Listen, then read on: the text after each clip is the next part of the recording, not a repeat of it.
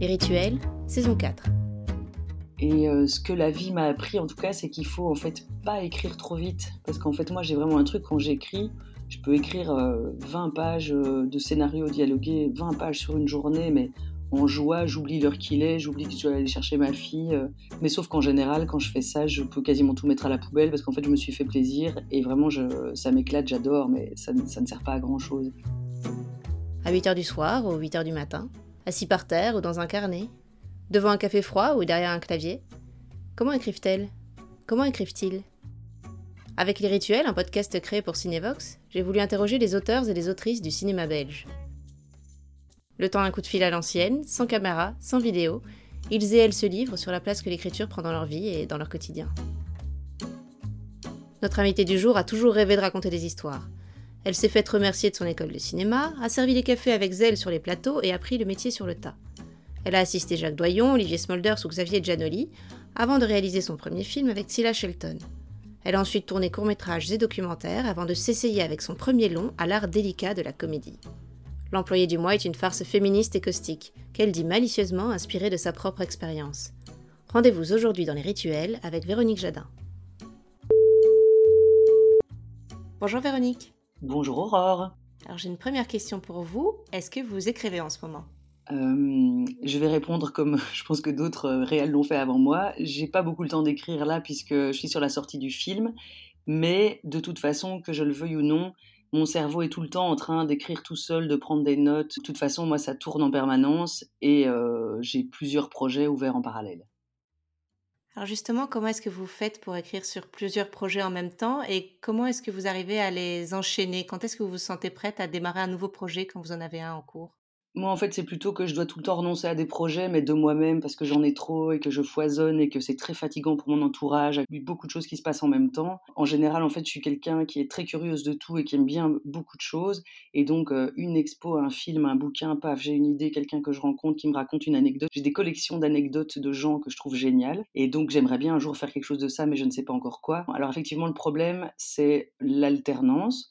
Mais en fait, j'ai constaté avec les années que l'alternance est géniale, c'est-à-dire que par exemple les, deadlines, les lectures, les dépôts de commission, etc., ça permet de laisser reposer. Et en fait, bizarrement, on est plus intelligent quand on s'arrête quatre semaines sur un projet et qu'on le reprend que quand on est en continu dessus, ou parfois on fait des bêtises, comme si on était un sculpteur euh, sur bois. Parfois, en fait, il vaut mieux s'arrêter que de fatigue ou, parce qu'on perd le, point de vue général, on, on fait des conneries et on ne sait pas toujours repartir en arrière. Donc voilà, le fait de s'arrêter est très bien. Parfois, les moments d'alternance entre projets sont compliqués mais en même temps, je suis moins stressée quand je suis sur plusieurs projets et quand je bloque sur un truc, et ça peut arriver, parfois c'est des questions de maturation, des questions de ce que fait l'inconscient, euh, voilà, parfois des rapports avec euh, producteurs, diffuseurs ou autres qui font que parfois les, projets patinent, mais c'est pas forcément dans le chef de, l'auteur ou de l'autrice. Moi, en fait, je, vis mieux quand j'ai plusieurs projets et plusieurs fenêtres ouvertes comme un bureau d'ordinateur. Alors oui, ça fatigue un peu plus, mais par rapport à mon genre d'énergie, comme quelqu'un en train de faire du rodéo, j'ai dû apprendre à gérer cette imagination foisonnante. Et en fait, moi, ça va mieux si j'ai plusieurs projets. Et alors après, dans ces cas-là, j'arrive un peu à me discipliner, à me dire, OK, tu n'as que trois fenêtres ouvertes, et les 50 autres, on les met en veille pour le moment, on les range dans un tiroir, et du coup, c'est un deal avec moi-même qui fonctionne. Et aussi, bon, la vie m'a appris que, euh, voilà, c'est un métier tellement... Euh, avec tellement de, choses complexes qui nous échappent, de hasard, de, tas de choses, qu'en fait, il vaut mieux aussi avoir plusieurs projets parce en a toujours qui peuvent s'arrêter pour des raisons contingentes qui parfois n'ont rien à voir euh, ni avec soi-même, ni avec la qualité du projet, mais voilà, avec euh, l'air du temps, avec les, changements de, de direction par-ci, par-là. Voilà. Alors nous, on peut se permettre de revenir un petit peu en arrière. Est-ce que vous vous souvenez de la première fois où vous avez écrit ou de comment l'écriture s'est emparée de vous? Oui, je, me souviens. Après, est-ce que c'est un vrai souvenir ou un souvenir reconstruit? En tout cas, euh, apparemment, j'ai tanné mes parents pour euh, rentrer au plus vite à l'école primaire, donc ils m'ont ont mis quelques mois plus tôt. Et euh, directement, ça a été l'illumination avec un livre pour enfants qui s'appelait Dinomir, et c'était la petite collection de l'époque des premiers livres en première primaire. Et je, pense qu'à ce moment-là, je dis ok, je vais être écrivain. Voilà, les années ont passé, j'ai essayé d'écrire des petits trucs d'aventure, des machins comme ça. J'ai toujours imaginé ma vie comme liée à l'écriture. Alors après quand j'avais 10 ans, j'étais dans une période pagnole, donc je voulais faire de la mise en scène de théâtre. Puis je voulais être reporter de guerre, et puis romancière, ça, ça resterait quand même toujours le but ultime, le truc un peu chic. Mais je pense que ça me fait encore trop peur, donc il faut encore attendre un peu. Pour le coup, ça a été assez simple, c'était toujours quelque chose lié à l'écriture, et je pense que quand j'avais genre 12 ans, Là, j'ai eu un peu plus accès au cinéma. Et là, c'était le délire. Et j'ai dit, OK, c'est ça que je vais faire. La vocation, c'était assez simple. C'est la mise en pratique qui a été plus compliquée. Et la première fois, du coup, que vous avez écrit pour le cinéma, c'était déjà à l'adolescence ou est-ce qu'il a d'abord fallu passer par une formation? Comment ça s'est passé? Alors, donc, le, voilà, le cinéma que j'ai découvert à l'adolescence, c'était vraiment une passion. Je eu plein de temps dans ma semaine qui ne, ne roulait autour du fait de voir comment et quand est-ce que je pourrais aller au cinéma, en sachant qu'à Namur, à l'époque, bah, il n'y avait pas des films en VO partout, il n'y avait pas des séances tout le temps. Donc, c'était tout un, jonglage pour voir quand est-ce qu'il y avait moyen d'aller euh, au cinéma. Je me rappelle d'un moment un peu pathétique de province où en fait il y avait euh, La haine, le film qui était sorti donc euh, à Cannes, qui sortait plus ou moins dans la foulée. Ça ne nous rajeunit pas, hein, mais c'était euh, pendant la fameuse session d'examen de fin d'année, la veille de l'examen de physique. Et en fait personne n'a voulu venir avec moi parce que tout le monde évidemment étudiait physique. Et donc j'ai été toute seule à l'espèce d'avant-première au cinéma Eldorado pour voir La haine dès qu'il y avait moyen de le voir. Et je me rappelle j'étais là avec mon livre de physique, mais je voulais absolument le voir. C'était vraiment une question de vie ou de mort. Donc d'abord j'étais plus dans le fait d'arriver à voir des films, d'arriver à construire une cinéphilie. Donc j'ai fait les romanes, qui étaient aussi un bon deal familial, et puis je connaissais vraiment rien à ce milieu, je savais pas comment faire. Et après les romanes, je me suis présentée donc euh, un SAS IAD, j'ai été prise à l'IAD. Alors ça, c'était quand même marrant. Ils m'ont dit, oui, vous étiez dans les 5 premiers sur 1000, mais à l'oral, vous étiez bizarre, revenez l'année prochaine. Et moi, j'étais là, oui, attends, comme métier, moi, je veux faire euh, réalisatrice, je veux pas faire, euh, j'ai fait l'INSAS, quoi. On donné, ok, c'est juste une école. Donc bref, j'étais à l'IAD et euh, bah, ça s'est pas super bien passé. Pour moi, j'ai quand même appris plein de trucs et découvert plein de gens. Mais il y avait bah, le prof principal qui, il avait beaucoup de mal avec moi. Je ne sais pas pourquoi en fait, dès, le premier jour. Voilà, après coup, maintenant je me dis, ok, une femme réalisatrice qui voulait faire de la comédie, ça faisait beaucoup pour lui. Je pense qu'il s'est dit que ça irait jamais et qu'il m'épargnait du temps. Et surtout, il m'avait conseillé de rien faire dans le cinéma et de devenir prof de français et que c'était ça mon profil. Et donc c'est quand même là que j'ai appris qu'il y avait des boîtes de production qu'on pouvait envoyer son CV, faire des stages. Et donc c'est ce qui s'est passé. Je me suis fait jeter de l'IAD, j'étais un peu perdu, perplexe sur ce que j'allais faire Quelques jours après, il y a un certain Stéphane Loest qui avait vu passer mon CV et qui m'a dit voilà, si tu arrives à trouver une voiture, tu peux venir gratuitement travailler avec nous, euh, faire une régie de court métrage. Et vraiment, je le remercie parce que j'ai fait ça directement. Il m'a proposé euh, un stage mise en scène, etc. Et, c'était parti. Et voilà, disons que ça m'a permis en tout cas de découvrir un milieu professionnel que je ne connaissais pas et euh, bah, de gagner ma vie. En fait, je l'ai gagné même mieux, je pense, à l'époque quand j'étais assistante réelle que maintenant. Mais ça, c'est un autre dossier. Et voilà, donc je suis arrivée par la filière du travail.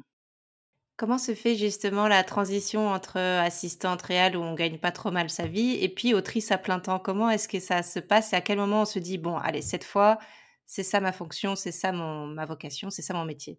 Ça a été euh, quand même long cette transition, c'est-à-dire que d'abord, puisqu'on m'avait dit que je pourrais rien faire sur un plateau, même pas porter un café, bah donc j'ai voilà porté les cafés avec beaucoup de talent, euh, les photocopies, fait des plans de travail, tout ça. Puis je montais en grade, hein. à la fin j'étais quand même première assistante, des beaux longs métrages de fiction.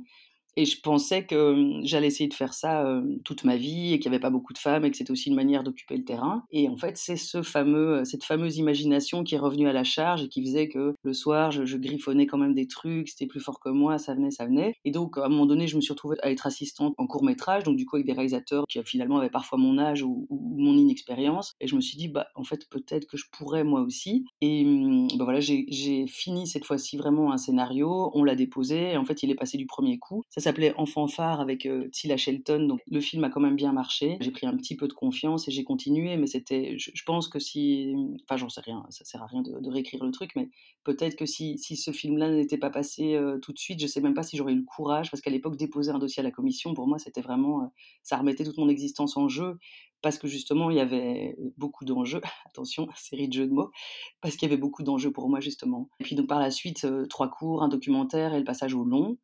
Et il a été très long, ce passage au long. J'avais l'impression qu'on me royait le fait que j'étais une assistante et que c'était un autre terrain de jeu.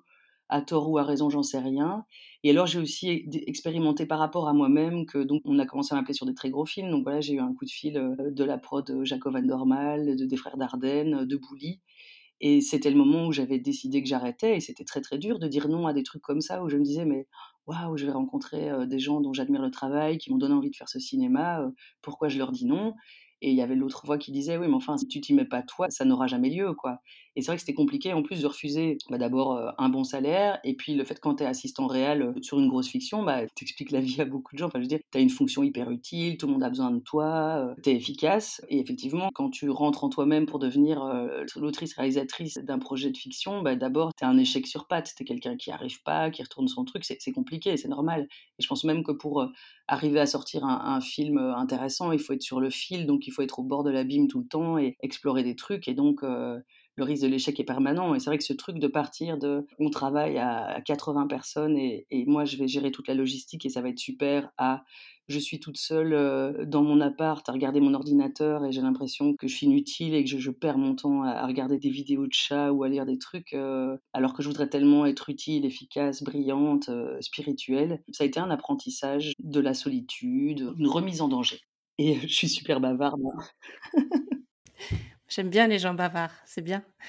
C'est pour dire aussi que, que, je suis extrêmement bavarde et c'est pour ça qu'en sachant que la littérature est, le premier truc plein de, respect et d'admiration, c'est pour le coup un métier beaucoup plus solitaire que le cinéma avec beaucoup moins de retours. Voilà, et je pense que c'est peut-être pour ça que, que j'ai persisté en cinéma, c'est que j'aime bien aussi le travail collaboratif tout en aimant bien aussi être chez moi et penser. Ce qui est merveilleux dans le cinéma, c'est qu'aucune journée ne se ressemble. C'est-à-dire qu'il peut y avoir des périodes où on est, où on est chez soi et où on peut avoir un, essayer d'avoir une chambre à soi, c'est-à-dire un moment de réflexion, de pensée, parce que les, idées, il faut quand même aussi, euh, il y a besoin de, temps de maturation de cerveau, d'inspiration, de plein de choses, donc il faut des moments de repli. Faire un film, des premières idées jusque maintenant là où j'en suis, à la tournée en salle, c'est formidable, c'est vraiment des tas de moments différents, c'est hyper joyeux. Sur le film, je travaille avec la scénariste, et puis avec euh, l'assistante réelle et, toute la, déco, euh, le maquillage des costumes, et puis on fait le tournage, et puis on fait la post-production, et chaque fois je me dis, ah c'est génial d'être à cet endroit-là, de faire ça, c'est génial d'être au studio de bruitage, c'est génial d'être en mixage. Je me dis chaque fois, les pauvres, ils font tout le temps la même chose, alors que moi, je peux tout le temps changer de casquette et j'adore ça. Voilà. Alors justement, j'aimerais bien revenir à ces moments de chambre à soi, euh, à leur logistique. Euh, est-ce que vous écrivez souvent? Quel est votre rythme de travail? Est-ce que vous avez des moments de préférence pour écrire? Alors, je crois qu'en fait, dans une, vraie vie où je vivrais toute seule, mes moments, ce serait au réveil le matin. Et en plus, euh, j'ai du mal à dormir tard le matin. Donc, par exemple, de 7 à 9, ça serait merveilleux. Et puis, euh, souvent, fin de journée, comme ça, vers 17h, j'ai des montées d'inspiration. Et aussi le soir, plus tard.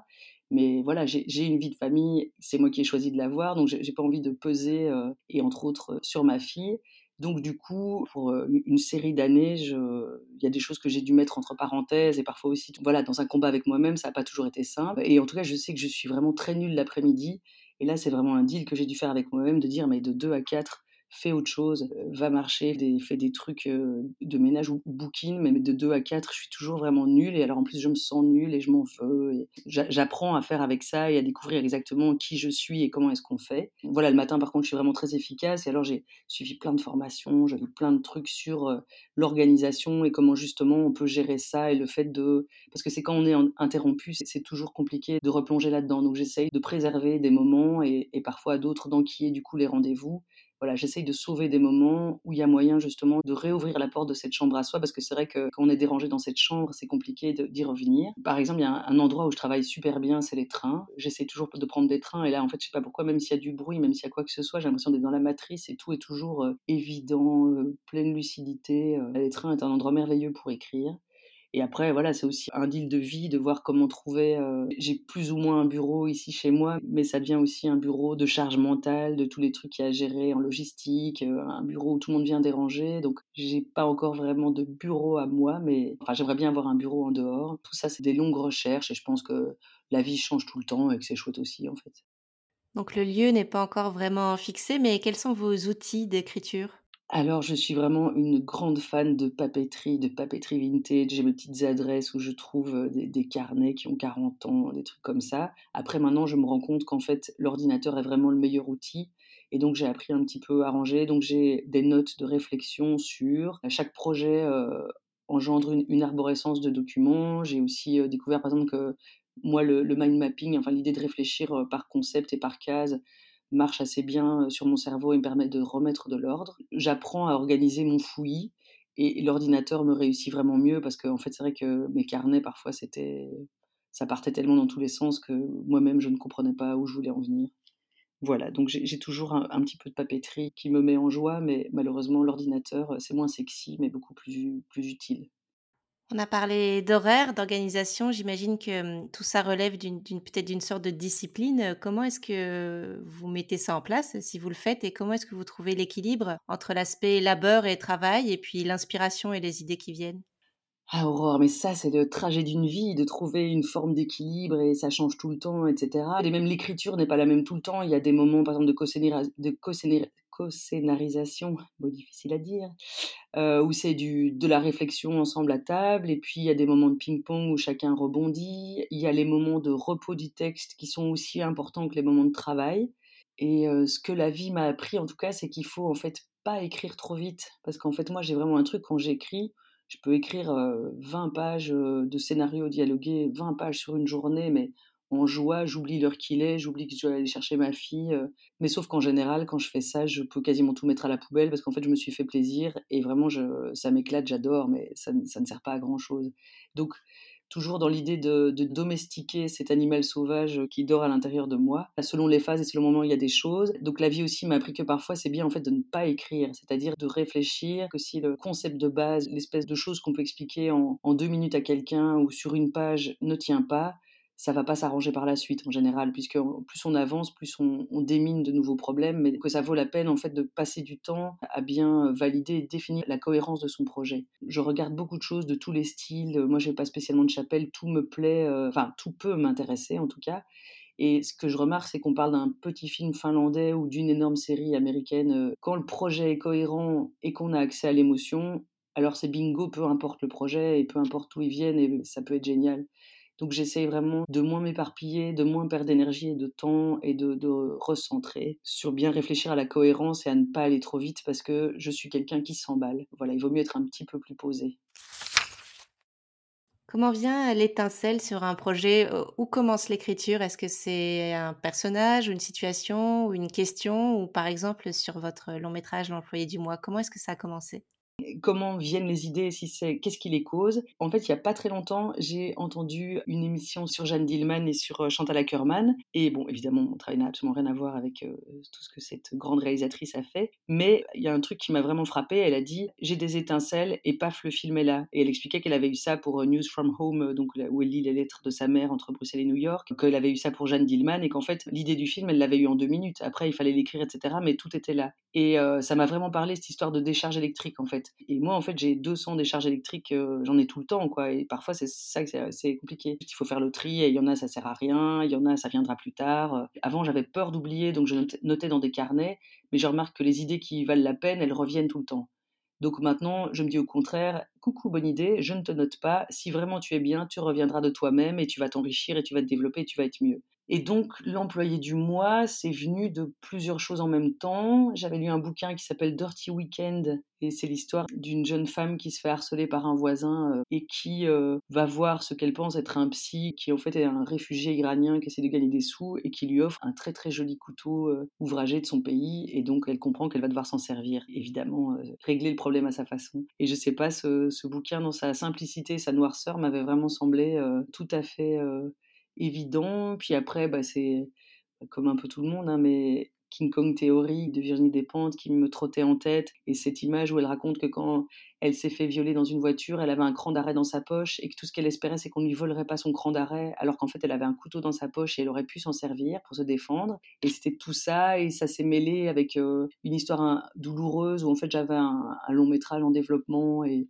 voilà, il y a eu un truc vraiment pas très honnête ni loyal de la part du producteur de l'époque et où je me retrouvais perdue en fait et, et, sans projet. Et voilà, tout ça en même temps, c'est devenu de dire mais je l'employé du mois, c'est moi, c'est la réalisatrice du mois, c'est la fille qui travaille bien, qui fait pas d'heures sup, qui est brave. Et ça sert à rien en fait parce que c'est triste, mais c'est comme ça. On est quand même dans une, société à deux vitesses à plein d'endroits. Enfin, je les convaincus le savent et ceux qui ne veulent pas le voir ne le voient pas. Mais juste, c'est clair même en 2023, c'est compliqué d'avoir beaucoup d'argent pour une femme réalisatrice. Enfin voilà, on regarde s'il n'y a pas de femmes nommées, pas beaucoup de femmes en Belgique qui ont fait 4-5 longs métrages. Il y a quand même encore des gens qui pensent que un bon film, c'est un bon film et ça s'impose de soi-même, en oubliant que un bon film, c'est tout un des grilles de filtres de gens à plein à plein d'endroits et que s'il n'y a pas beaucoup de femmes, s'il n'y a pas beaucoup de gens issus de la diversité, s'il n'y a pas beaucoup de gens issus de milieux très populaires, euh, c'est pas que là-dedans il y a des gens qui n'ont pas d'envie de faire des films ou pas de talent, ça, reste méga compliqué. Mais justement, une fois que vous avez euh, cette euh, étincelle qui s'impose et qui se transforme en long métrage, parce que j'ai bien compris que toutes n'étaient pas au même niveau de développement, est-ce que vous vous fixez un cap ou un objectif qui vous permet d'avancer, quelque chose qui vous amène jusqu'à la fin du projet et auquel vous vous tenez de façon très stricte et très volontaire? Alors volontaire et strict, je pense qu'on est obligé et que c'est le cas pour un peu tous les règles. Il n'y a pas le choix de, de s'autodiscipliner, de, d'être vraiment extrêmement persévérant. Après, on est quand même tributaire de, plein de choses, des rapports avec les productions, du temps qu'ils ont à consacrer, de qui ils mettent en haut de la pile puisqu'ils ne peuvent pas aller toquer à toutes les portes en même temps. Et donc on est quand même tributaire de beaucoup de paramètres extérieurs. Et aussi, je me rends compte, en fait, il y a parfois des choses sur lesquelles je commence à travailler et puis je me rends compte qu'en fait, j'ai pas envie de passer cinq ans là-dedans, que justement c'est trop noir ou c'est trop. Euh, il y a des choses que je, je range de moi-même parce que je me dis ça, ça va être trop douloureux ou trop compliqué. J'ai envie de passer à autre chose plus tard, mais que je fasse de la comédie pour le moment, c'est de la mise à distance parce qu'en fait, je suis vraiment très très, euh, je sais pas comment ça s'appelle, mais très empathique ou très sensible. Par exemple, là, j'ai été voir euh, enfin découvrir Dalva la semaine dernière. Enfin, le film est lumineux, hein, mais je veux dire ça me ça me touche et ça m'émeut beaucoup. Voilà, je, suis, euh, il faut que je me tienne à distance des choses. D'où la comédie, je pense, pour le moment. Quand vous commencez euh, un projet, ou en tout cas quand vous êtes à une phase un petit peu avancée de, la première version du scénario, est-ce que vous connaissez déjà la fin? Est-ce que c'est quelque chose qui vous guide? Alors oui, la fin me guide et en plus je j'ai quand même des, des, envies très politiques de parler de certaines choses de certaines manières, donc il y a vraiment des convictions qui me guident au départ. Et souvent j'ai un espèce d'esprit comme ça naïf. J'ai le début et j'ai la fin et puis c'est plutôt le milieu où c'est parfois compliqué. Mais je connais la fin dans le sens je, je sais où on va, mais arrêter à la bonne seconde au bon endroit avec le bon point de vue, la fin ça, ça c'est quand même quelque chose qui se sur lequel on réfléchit beaucoup et qui se polie beaucoup. Comme pareil, moi sur l'employé du mois, ce qui était vraiment très très compliqué euh, au l'écriture et au montage, c'est euh, la scène d'ouverture. J'ai trouvé ça très très compliqué et j'avoue que ça me stresse déjà pour le prochain. C'est comment est-ce qu'on gère l'ouverture d'un film, les quelques minutes de patience qu'on a d'un spectateur potentiel avant, avant qu'il passe à autre chose. Oui, j'ai quelques moments pivots, quelques convictions fortes et c'est les, les transitions, tous les, passages, les mouvements, les arcs narratifs qui demandent quand même un sacré boulot. Qu'est-ce qui vous semble le plus dur à écrire? Quel genre de scène ou peut-être quel moment euh, de, l'écriture d'un projet euh, vous semble le plus compliqué euh, aujourd'hui? Et qu'est-ce qui est le plus facile ou peut-être le plus fluide pour vous? Ben, les premiers moments de réflexion ou de brainstorming sont en général assez joyeux. Et puis après, il faut faire des, des, traitements qui sont parfois un petit peu ardus et ardus à faire lire et qui peuvent amener à des discussions. Mais c'est vraiment des points de pivot qu'il faut installer. Donc ça peut être des moments compliqués. Puis après, les, les premiers moments de continuité dialoguer, surtout si le travail en amont a été bien fait, c'est assez joyeux. Là, c'est un peu euh, gambadé en liberté. Et hum, repasser, échanger, moi, de toute façon, toujours et jusqu'à la dernière minute, et je pense que c'est comme ça pour tout le monde. Euh, plus le tournage approche, et même en tournage, il y a plein de paramètres qui changent, donc il faut, il faut adapter, améliorer, réécrire. Ce qui est parfois compliqué, c'est de gérer la, fatigue et l'épuisement de tout le monde autour d'un projet. Euh, de gérer l'énergie de co-auteur, euh, co-autrice, euh, de gérer les inquiétudes du producteur qui parfois rebondit sur des retours qu'on a et qui sont parfois pas toujours euh, pertinents et c'est pas grave.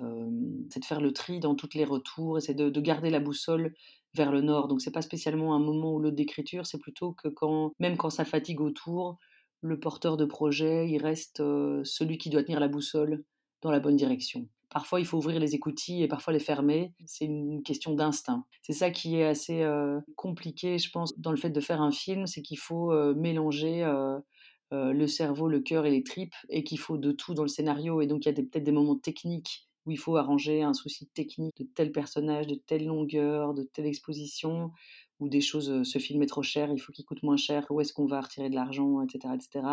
Le cœur, parce que voilà, il faut de l'émotion, il faut, il faut quelque chose, et puis les tripes qui est encore autre chose et un autre endroit et, l'expérience cinéma. C'est marrant parce que j'ai constaté que des gens qui avaient vu mon film, donc un lien comme ça, faisaient, mmh, avaient des petites remarques sur le film et sur potentiellement des scènes qui sont un peu connes. Bah oui, c'est de la comédie parfois absurde, enfin voilà. Et le fait que le retour n'était en fait pas connecté au fait que une comédie noire comme ça, ça se vit en groupe et donc idéalement en salle. Il y a des moments qui rendent les gens fous, mais parce que on est sur de la catharsis, parce que à ce moment-là, ça va parler euh, au trip, au cœur ou à la tête et que tout se mélange. Et c'est marrant parce que pas mal de gens m'avaient expliqué que ce film ne, sortirait pas en salle et que c'était pas grave. En fait, c'est marrant parce que c'est finalement les gens qui sont en train de nous montrer que c'est un film de salle. En fait, c'est une expérience collective. J'ai déjà reçu la plus belle des récompenses, c'est que j'entends des salles pleines qui hurlent de rire. Pour moi, c'est la plus belle chose du monde. Dans quelques années, j'aimerais être sur des films plus sérieux et je me dis voilà, il y aura ce truc de pas forcément avoir le paiement immédiat qui est le rire des gens et leur sourire en sortant. Dans ce long processus d'écriture, quel est euh, votre pire ennemi et votre meilleur allié ou, euh, ou votre plus grande force peut-être? Bah, le pire ennemi, évidemment, c'est le doute et la perte de confiance en soi, qui en plus euh, n'était pas au top il y a quelques années chez moi pour des tas d'histoires et de, mon passage en école de cinéma qui avait quand même été euh, catastrophique, en tout cas par rapport au retour que j'en avais eu, même si moi ce que je trouvais que ce que je faisais là-bas était au moins aussi correct que le travail des autres. Donc le pire, le pire ennemi, c'est le doute le doute sur sa valeur et la valeur des choses. Et mmh, le meilleur allié, c'est qu'effectivement, je suis d'une persévérance, je lâche jamais l'affaire et que je suis souvent prête à remettre les choses en question tout en faisant attention à, garder cette boussole. Donc voilà, j'espère que je vais arriver que je vais arriver à trouver cette espèce d'équilibre entre d'avoir suffisamment confiance en moi pour mener des projets et puis savoir être suffisamment à l'écoute pour choper les bonnes remarques ou faire les bonnes remises en question au bon moment. Qu'est-ce que vous faites quand vous n'écrivez pas? Est-ce que d'une certaine façon vous écrivez encore ou est-ce que vous parvenez à faire de réelles pauses?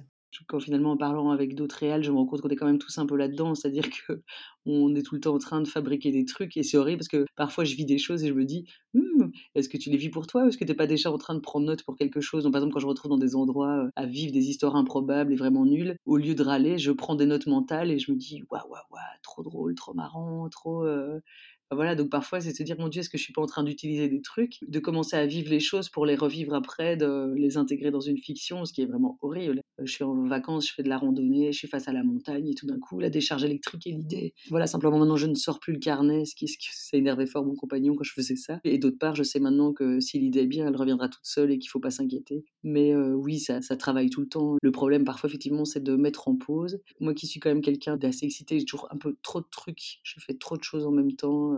Je sais pas, je fais de la poterie, je fais du foot. C'est vrai que j'essaye de pas mal de faire de la randonnée, un peu de yoga. Ça fait beaucoup de bien à mon tempérament un peu foufou. Est-ce que dans les périodes très intenses d'écriture, ça peut aller jusqu'à vous réveiller la nuit? Est-ce que ça vous obsède vraiment Est-ce que ça peut vous extraire d'une conversation, par exemple? Oui, ou c'est plutôt le stress de ce métier qui peut m'amener à me réveiller la nuit ou de d'angoisse de choses. Est-ce que ça va passer? Est-ce que ça va Est-ce que ce film va exister? Est-ce qu'il va se passer ici Mais c'est vrai qu'on est à fond dans l'écriture. En fait, effectivement, il y a une turbine arrière qui tourne. Et voilà, mais ça, pour moi, ça, ça reste quand même plutôt joyeux. Quand on termine une étape et qu'on la transmet pour lecture à la production ou déposer quelque part et qu'on se dit je ne l'ouvre pas pendant un mois jusqu'au moment de la réponse, par exemple. Quand je vais réouvrir, en fait, il y a plein de choses qui ont changé, ou mon point de vue a glissé, ou parfois en, en lâchant un problème et dans sa douche, en marchant, en faisant du sport, ça, ça marche très bien. Tout d'un coup, le problème se résout de lui-même. En fait, il faut lâcher du mou et accepter sa, sa nullité ou son, son, incompétence du moment. Et en fait, euh, le cerveau est comme un outil merveilleux que certainement on personne n'utilise euh, à sa juste mesure, qui élabore des solutions tout seul, en fait. J'ai une dernière question, Véronique. Pourquoi écrivez-vous? Bah, pour le coup, mes, années de vie ont montré que, en fait, je crois que la, raison, c'est que je peux pas faire autrement, quoi. Parce que vraiment, quand même, tout le monde de, mon milieu familial, à, mes démarrages, tout le monde a essayé de m'en dissuader. Et euh, ça, revenait quand même. Donc, je pense simplement, c'est que malgré la difficulté, je suis plus heureuse là-dedans. En fait, c'est parce qu'il n'y a pas le choix. Effectivement, en cas de recommandation, euh, voilà, parce que maintenant, je croise pas mal de jeunes qui se demandent et je veux dire, si, si vous savez pas faire autrement, il faut y aller à fond et il faut pas hésiter. Et si c'est juste pour... Parce que dans ce métier, il y a quand même des gens qui... Tu as parfois l'impression qu'ils ont plus envie de faire Cannes que de faire des films.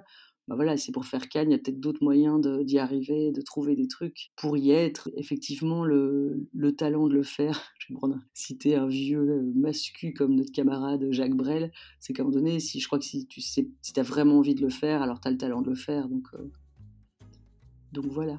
Merci beaucoup Véronique. Merci Aurore. Merci mille fois à Véronique Jadin de nous avoir confié ces rituels. Et merci à vous de les avoir écoutés.